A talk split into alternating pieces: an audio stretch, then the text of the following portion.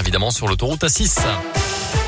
Avamax arrive dans un instant pour les tubes. On va parler de la météo aujourd'hui pour, euh, bah, aussi pour aujourd'hui, pardon. Et puis d'abord, c'est le scoop info à 8h30 et c'est avec Colin Cotte. Bonjour Mickaël, bonjour à tous. Et à la une ce matin, 13 ans de réclusion criminelle pour le meurtrier de Salah Alissi.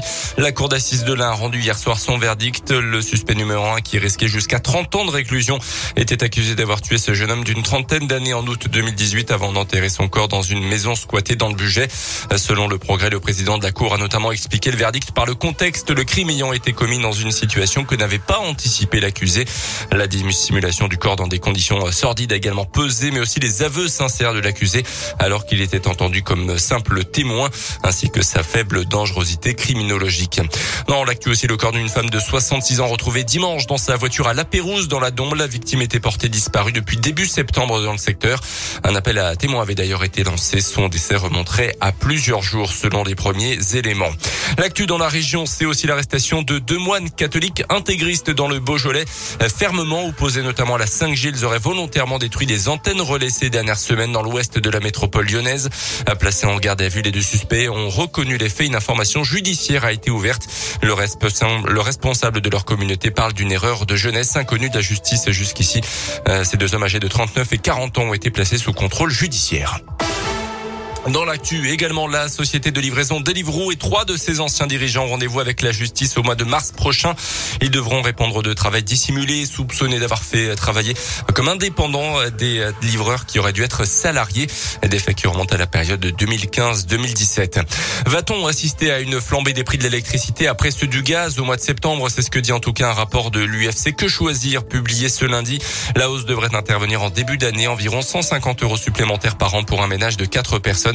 Ça pourrait concerner environ 22 millions de ménages dans le pays. Une oreille attentive pour apaiser les tensions alors que la crise sanitaire n'est pas encore derrière nous. La Chambre des médiateurs professionnels se mobilise pour proposer des entretiens individuels et gratuits en visio ou par téléphone. En cas de problème, de dispute, voire de rupture, aussi bien dans le cadre familial que professionnel, les médiateurs qui sont également avocats pour certains donnent des conseils pour désamorcer la crise. Habituée à travailler avec la justice, parfois en entreprise, Elisabeth Bertrand est médiateur professionnel en région lyonnaise. Elle fait partie de la quarantaine de volontaires qui répondent aux appels de détresse en lien avec la pandémie. Il faut s'inscrire, prendre un créneau horaire sur le site et un médiateur euh, prend une heure de temps pour écouter la personne, l'aider en fait à exprimer un ressenti sur une difficulté relationnelle, soit familiale, parce que ça crée des tensions au sein des familles, ça crée des tensions professionnelles. Tout ce qui est mis en place, c'est fait de façon assez contraignante. On a le sentiment qu'on peut pas discuter. Le but pour les médiateurs professionnels, c'est de donner des premières clés pour comprendre comment on est en relation et comment on peut améliorer la qualité de ses relations avec les personnes. Si besoin, un entretien pourra également être proposé à l'issue de cette consultation. Plus d'informations sur radioscoop.com. Le foot avec les premières sanctions qui sont tombées hier après l'envahissement de terrain lors du derby entre Lens et Lille en Ligue 1 ce week-end. La commission de discipline de la Ligue de foot a sanctionné le club lensois d'un huis clos total de son stade à titre conservatoire.